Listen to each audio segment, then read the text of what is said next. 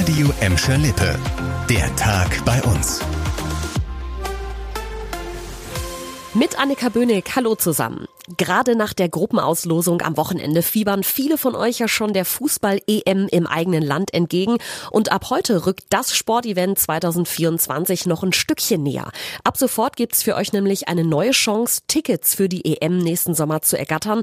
Auch für die Spiele hier bei uns in Gelsenkirchen.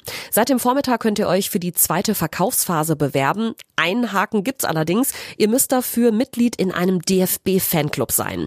Eine dritte Verkaufsphase startet dann im Frühjahr, wenn auch die die letzten Teilnehmer der EM feststehen. Seit dem Wochenende ist ja schon mal klar, welche EM-Partien auf Schalke steigen, zumindest bei fast allen. Und da gab's wirklich Knallerlose für Gelsenkirchen. England gegen Serbien, Italien gegen Spanien und auch Portugal kommt in die Felddienstarena, höchstwahrscheinlich mit Weltstar Cristiano Ronaldo.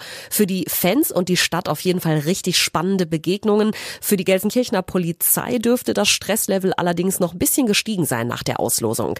Gerade das erste EM-Spiel bei uns zwischen England und Serbien verspricht Zündstoff. Deshalb haben sich Polizei und Stadt auch jetzt schon mit UEFA und DFB zusammengesetzt, um schon mal die ersten Weichen zu stellen. Und tatsächlich wurde auch schon ziemlich genau festgelegt, wie die Fans voneinander getrennt werden sollen. Die Engländer können sich auf dem Heinrich-König-Platz in der Gelsenkirchener Altstadt warm feiern im Juni.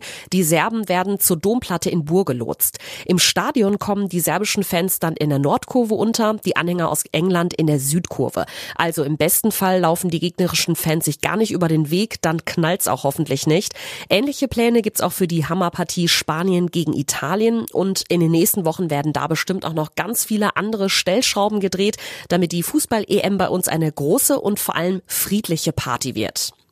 Zur EM 2024 werden die Besucher definitiv noch nicht über die neue A52 bei uns fahren können, aber allzu weit weg ist der Baustart des Mammutprojekts tatsächlich nicht mehr. Zwischen Bottrop und Buhr soll ja die jetzige B224 zur Autobahn ausgebaut werden und in Bottrop steht dafür in dieser Woche ein ziemlich bürokratischer, aber wichtiger Termin an. Von heute bis einschließlich Freitag ist der offizielle Erörterungstermin. Über mehrere Tage kommen Gegner und Kritiker des Autobahnprojekts zu Wort. Über 2000 Privatleute, Behörden und Verbände haben zu den A52 Plänen für Bottrop Einspruch erhoben. Offiziell heißt das in so einem Verfahren Einwendung.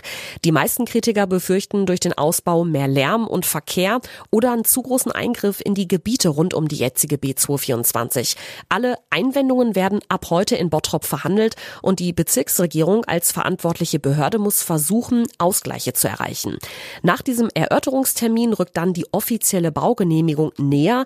Ende 2026, Anfang 2027 könnte es auf der 224 losgehen, dann aber erstmal nur für den Abschnitt auf Bottropper Stadtgebiet. Der Ausbau der A52 soll tatsächlich kommen, ein Polizist in Gladbeck, der jetzt bei einem älteren Ehepaar angerufen hat, war dagegen fake. Mal wieder sind Senioren bei uns auf einen falschen Polizisten reingefallen und diesmal waren die Betrüger besonders dreist. Am Telefon erzählte der Fake-Polizist ja die altbekannte Story, die Tochter des Gladbecker Paares sei in einen tödlichen Verkehrsunfall verwickelt. Damit sie nicht in Untersuchungshaft müsse, sollten die Eltern einen mittleren sechsstelligen Geldbetrag zahlen. Ja, und wer von uns hat schon so viel Kohle zu Hause? Das Seniorenehepaar natürlich auch nicht. Dafür haben die beiden sich dann aber mit dem Betrüger darauf geeinigt, die Summe mit Goldmünzen aufzustocken. An der Haustür übergaben die Gladbecker das Geld und die Münzen später einer unbekannten Frau und die wird jetzt von der Polizei gesucht. Eine Beschreibung der Verdächtigen haben wir für euch auf unserer Homepage gestellt. Das war der Tag bei uns im Radio und als Podcast. Aktuelle Nachrichten aus Gladbeck, Bottrop und Gelsenkirchen findet ihr jederzeit auf radio und in unserer App.